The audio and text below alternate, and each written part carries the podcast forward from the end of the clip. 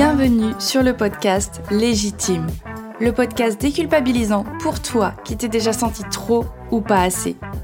Moi, c'est Clémentine, je suis coach confiance et estime de soi et je t'accompagne à reconnecter avec qui tu es, assumer ta personnalité et enfin te libérer du regard des autres. Mon objectif Que tu fasses péter tous tes verrous, que tu oses être toi et que tu ailles à fond vers la vie de tes rêves. Retrouve chaque semaine des conseils, des clés, des retours d'expérience pour booster ta confiance et comprendre enfin que tu as de la valeur et que tu es légitime. Alors, tu es prête?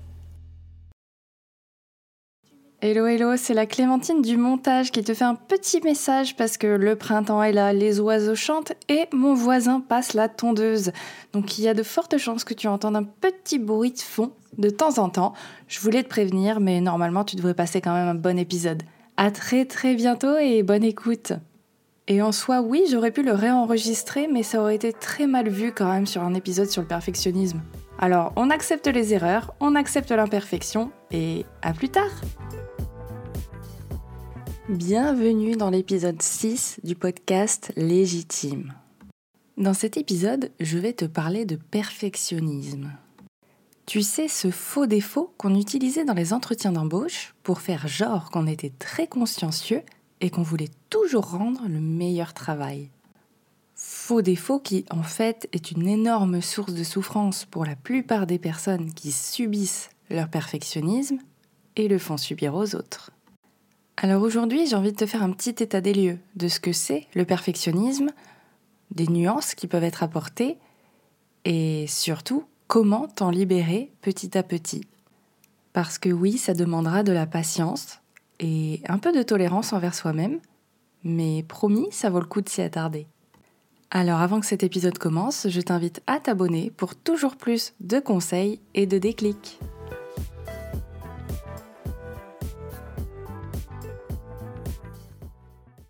Perte de temps. Beaucoup trop rigide envers les autres et encore plus avec moi-même banalisation de toutes les réussites, parce qu'on peut toujours faire mieux. Ne pas oser démarrer ou finir un projet par peur d'échouer, repousser encore et encore des décisions, des projets, car ça ne sera jamais assez bien, passer un temps monstre sur des tâches qui ne le méritent pas et qui me frustrent, à vouloir trop bien faire, on finit par ne rien faire du tout, et n'être jamais satisfaite du travail rendu de toute façon. Il fallait toujours faire mieux ou plus. Je m'identifie à mes erreurs et donc je me dévalorise, je me sens nulle. J'extrapole la situation en mode fin du monde. Alors qu'en fait, c'est pas si grave. Tout ça, ce ne sont pas mes mots à moi. Ce sont ceux de toutes les personnes qui ont répondu à ma question sur Instagram quel impact a le perfectionnisme sur votre vie? Petite parenthèse, je vous remercie beaucoup pour toutes vos réponses qui étaient très très riches et très sincères. Mais du coup, je sais pas toi, mais moi personnellement, quand j'entends ça, quand je lis ça, pour un faux défaut, je trouve qu'il est quand même sacrément handicapant.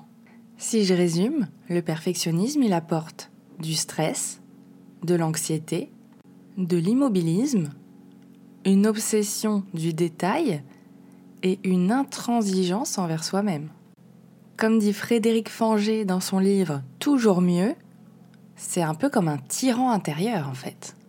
Donc on va prendre le temps d'en parler, savoir c'est quoi vraiment le perfectionnisme et d'où ça vient.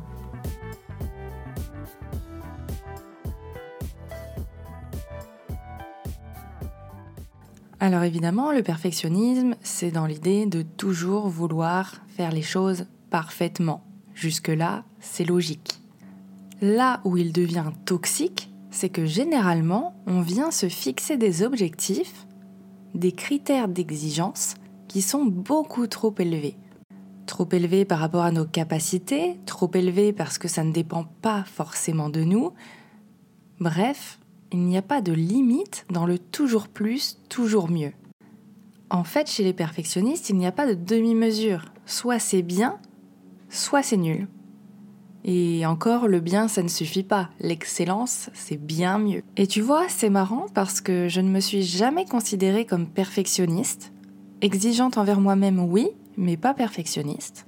Par contre, c'est vrai que dans différents domaines de ma vie, si je n'étais pas première, ou en tout cas si on ne reconnaissait pas que j'avais un talent particulier, eh bien je me sentais nulle. J'avais l'impression que j'avais plus de valeur. J'avais aucune nuance en fait. Je comprenais pas que j'avais pas besoin d'être la meilleure pour réussir. Que c'est pas parce que je n'étais pas première que je n'étais pas douée. Pour moi, c'était blanc ou noir, mais il n'y avait clairement pas de gris et encore moins de couleurs. Mais ça, je l'ai compris récemment, mais je t'en parlerai un petit peu plus tard. Ce que je veux faire ressortir ici, c'est que le risque avec les perfectionnistes et une exigence beaucoup trop élevée, c'est qu'on cherche la perfection plutôt que la simple satisfaction du résultat, de ce qu'on a donné, de ce qu'on a mis en œuvre pour y arriver. On est constamment insatisfait.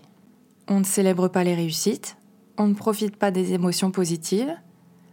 Par contre, si jamais on fait une erreur ou un oubli, là, on se laisse submerger par les émotions négatives. C'est le drame, la catastrophe.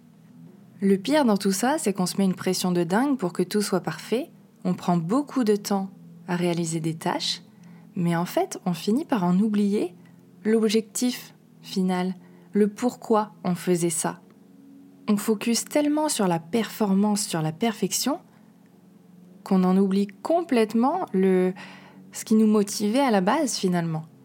Je te donne un exemple. Imaginons, tu as envie de construire une école pour des enfants défavorisés. Ça te tient vachement à cœur, tu as envie d'aider, etc. Très bien. Tu te mets à la tâche. Et là, tu commences à te poser des questions sur quelle poignée de porte, quel tableau, quel bureau pour les enfants, etc. Et tu perds un temps fou sur ces détails sans importance. Enfin, c'est un petit peu important quand même, mais tu vois ce que je veux dire. Ça devient tellement obsessionnel que t'en oublies qu'à la base, tu voulais juste ouvrir un établissement pour que les enfants aient vite accès à l'éducation. L'important, c'est pas la couleur des murs, c'est pas le choix des bureaux, c'est qu'il y ait des professeurs, c'est qu'il y ait un espace pour ces enfants. Mais non, tu perds du temps, tu perds du temps et tu en oublies ton objectif principal. Parce que c'est ça le perfectionnisme aussi c'est que tu prends énormément de temps à prendre des décisions, tu doutes de plus en plus de chaque décision, et plus tu doutes de tes décisions, plus tu perds confiance en toi. Comme si t'étais pas quelqu'un de fiable en fait. Donc évidemment, on va pas se mentir, ton estime de toi, elle devient très très instable, puisque tu te dis, j'ai de la valeur uniquement si je suis parfait.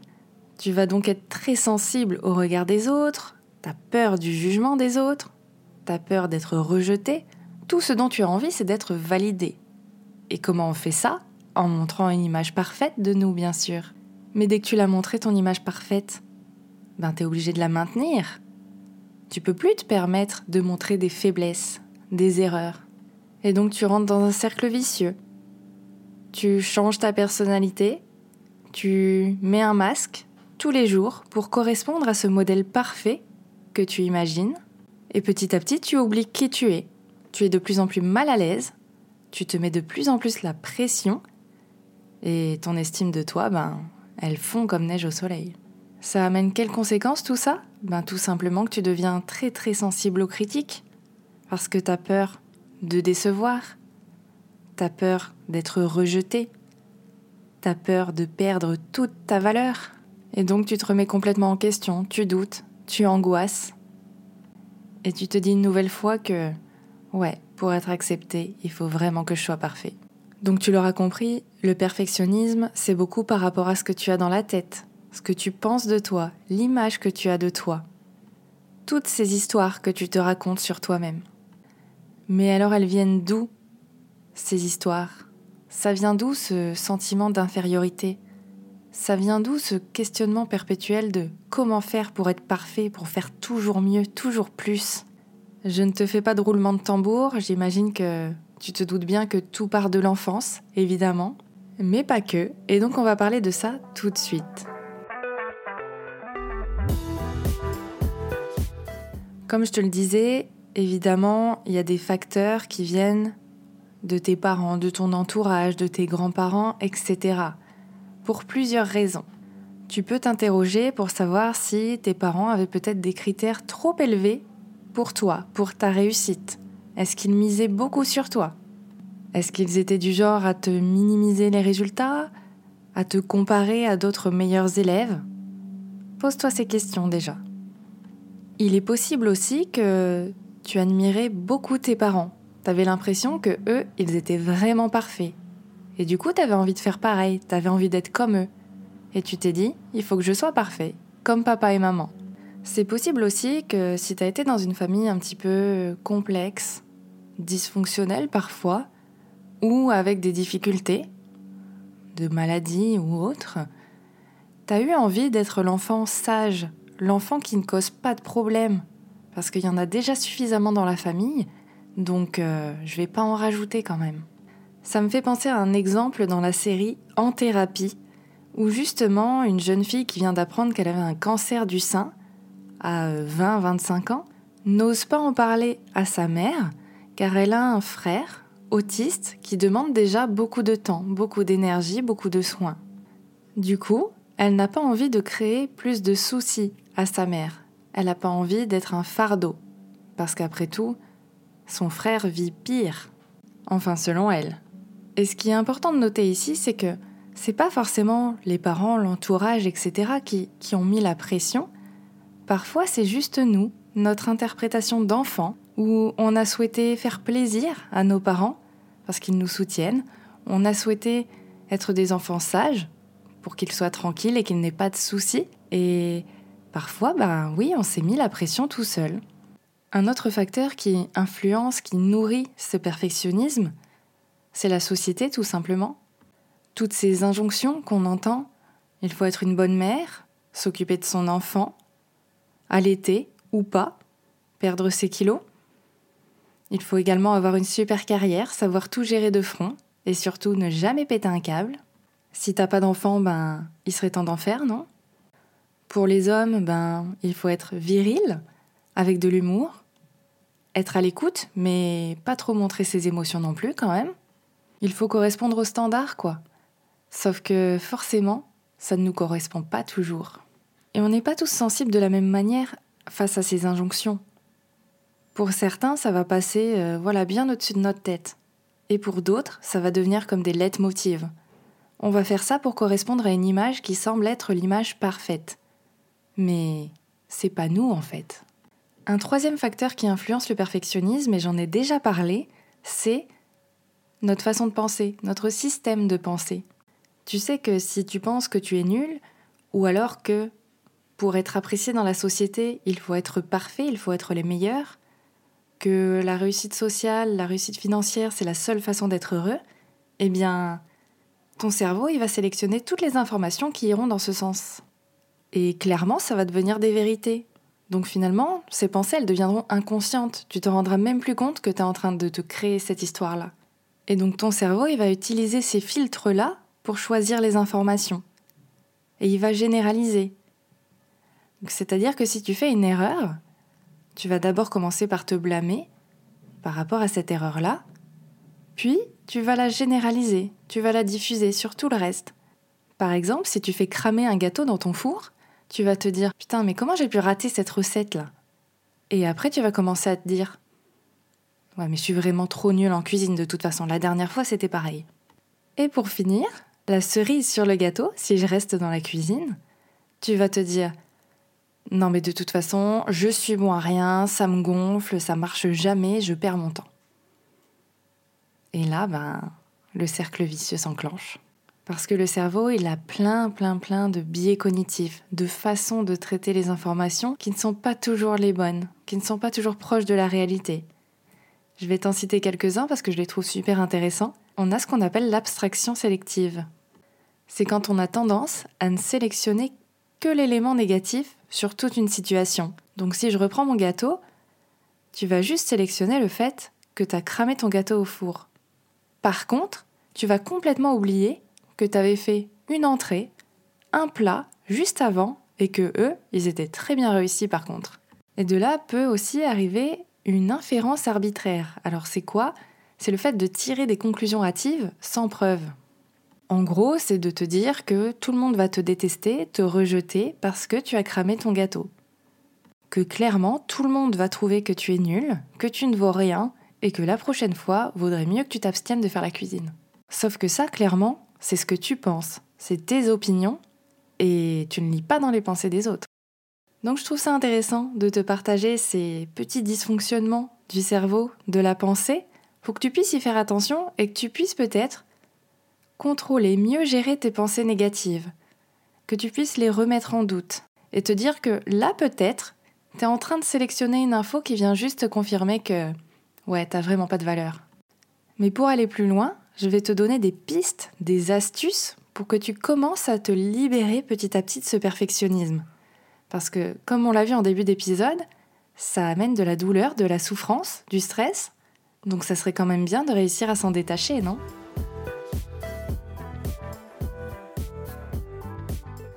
Alors la première chose, ça va être de faire attention à tout tes oui mais.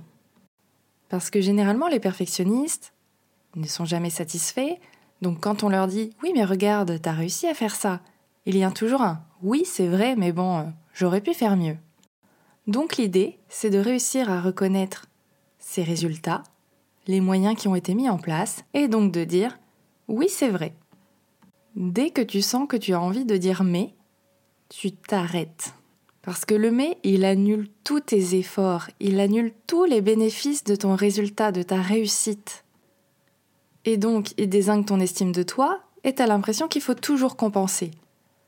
Alors maintenant, on va commencer à apprécier nos réussites, à apprécier nos résultats. Waouh, t'as réussi ça? Ouais, merci, c'est vrai. Et non, ce n'est pas prétentieux d'être fier de ses réussites. Le deuxième point, ça va être de prendre conscience des domaines où tu es trop perfectionniste, des domaines où tu perds beaucoup de temps et tu sais que c'est pas normal. Ensuite, tu peux te demander sur quel domaine tu serais OK pour être un tout petit peu moins perfectionniste. Sur quel domaine tu serais OK pour baisser tes exigences. Évidemment, on ne change pas tout d'un coup dans tous les domaines. Et le but, c'est d'apporter des toutes petites modifications. Je te partage l'exemple qu'on m'a donné parce que je trouvais ça très représentatif. Pour une personne qui est obsédée du ménage et du rangement, ça peut être tout simplement de laisser traîner un couteau dans l'évier, comme ça, pendant une heure, sans le nettoyer, sans le ranger. Ça sera super frustrant au début, tu auras du mal à ne pas y toucher, mais petit à petit, tu vas commencer à comprendre que c'est pas si grave de le laisser traîner pendant une heure. Et petit à petit, tu pourras laisser un petit peu plus de temps. Deux heures, trois heures, une demi-journée. Évidemment, à un moment, il faudra peut-être le ranger, mais T'as compris le principe. On choisit un domaine et on diminue nos exigences petit à petit. Un troisième point, ça serait de se demander comment serait ta vie si tu étais un petit peu moins perfectionniste. Comment tu te sentirais si tu prenais moins de temps sur certaines tâches? Comment tu te sentirais si tu arrivais à te lancer dans tes projets sans trop procrastiner? Pose-toi ces questions. Et pour aller plus loin, Demande-toi, c'est quoi en fait tes objectifs de vie? C'est quoi qui est vraiment important pour toi dans la vie? Qu'est-ce que tu as envie d'accomplir? Parce que c'est ça finalement, le perfectionnisme aujourd'hui. Dans quoi il te bloque? Dans quoi il te bloque dans ton épanouissement? Et puis regarde, regarde ce que tu fais dans tes journées. Est-ce que tu as des tâches qui correspondent à ces objectifs de vie? Est-ce que tu mets en place des choses qui vont t'apporter cet épanouissement, ce bonheur? Est-ce que tu fais des choses dans ce sens-là? Grâce à ça, tu pourras mettre un petit peu tout ça en perspective et éliminer les tâches qui ne sont pas importantes pour la réussite de tes objectifs et peut-être rajouter pas mal de choses pour ton épanouissement. Un élément qui va être très important, et je sais que c'est pas le plus évident, c'est peut-être même le plus compliqué, mais je peux t'assurer qu'il fait du bien, c'est de te confronter à l'imperfection.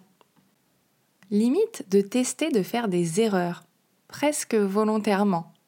Ou en tout cas, envoyer quelque chose, terminer quelque chose, présenter quelque chose qui n'est pas parfait.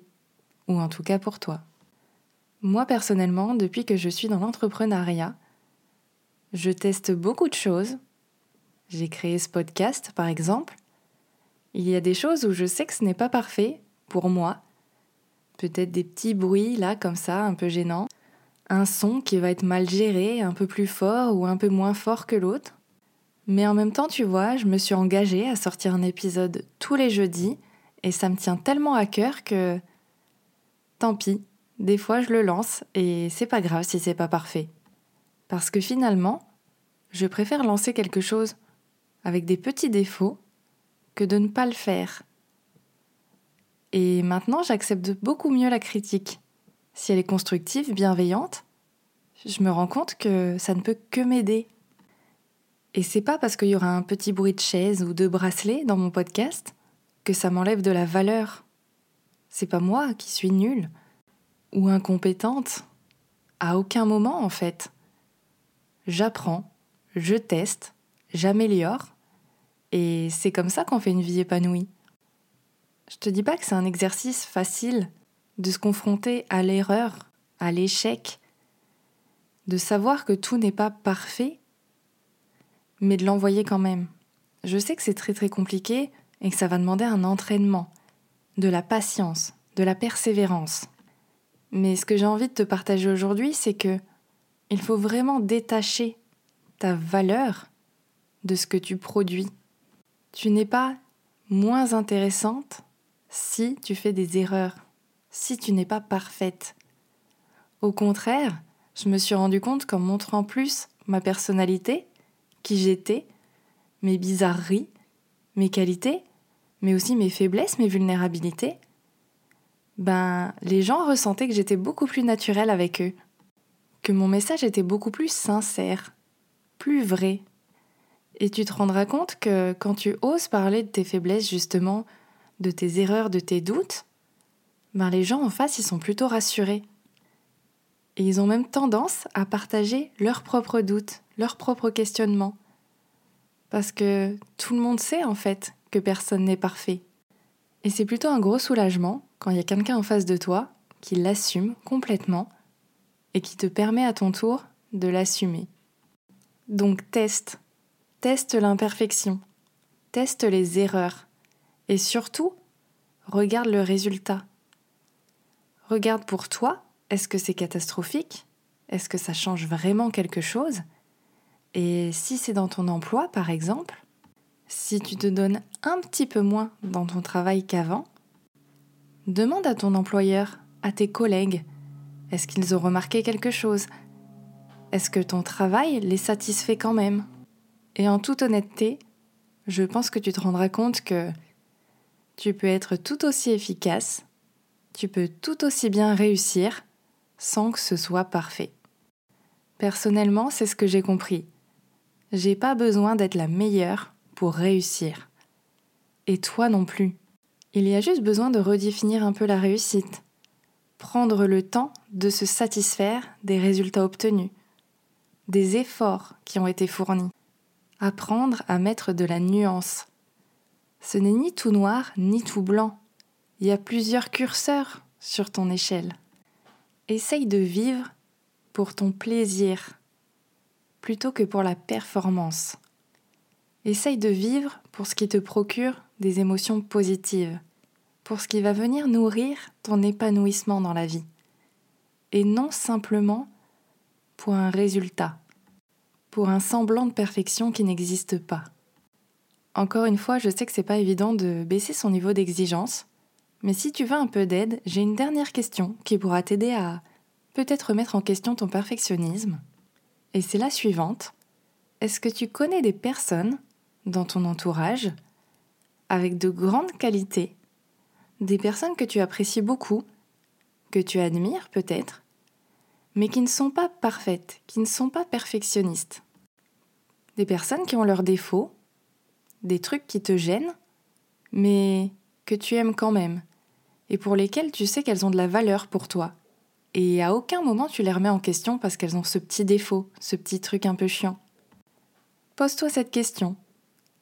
Et demande-toi si toi tu peux pas accéder aussi à ce type de vie, tout simplement. L'épisode du jour du coup est déjà terminé. Je trouve que c'est un sujet vraiment passionnant. J'aurais pu en dire encore et encore et encore, mais je garde ça peut-être pour une prochaine fois. Dans tous les cas, j'espère que ça t'a plu, de savoir vraiment ce que c'était le perfectionnisme, d'où il venait, quelles en étaient les causes, et surtout d'avoir toutes ces petites pistes que tu vas pouvoir tester une à une, pas à pas, ne fais pas tout en même temps, mais qui vont venir challenger ton perfectionnisme, qui vont venir baisser un petit peu la barre pour préserver ton énergie, pour que tu gagnes en sérénité et en liberté. Prends une grande respiration et encore une fois, imagine-toi ce que ce serait si tu étais un petit peu moins perfectionniste.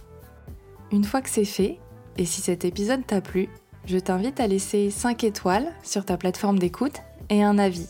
Ça me fera très plaisir et ça me permettra de toujours améliorer ce qu'il y a à améliorer. Je te souhaite une très bonne journée, soirée ou nuit et je te dis à très très bientôt pour le prochain épisode.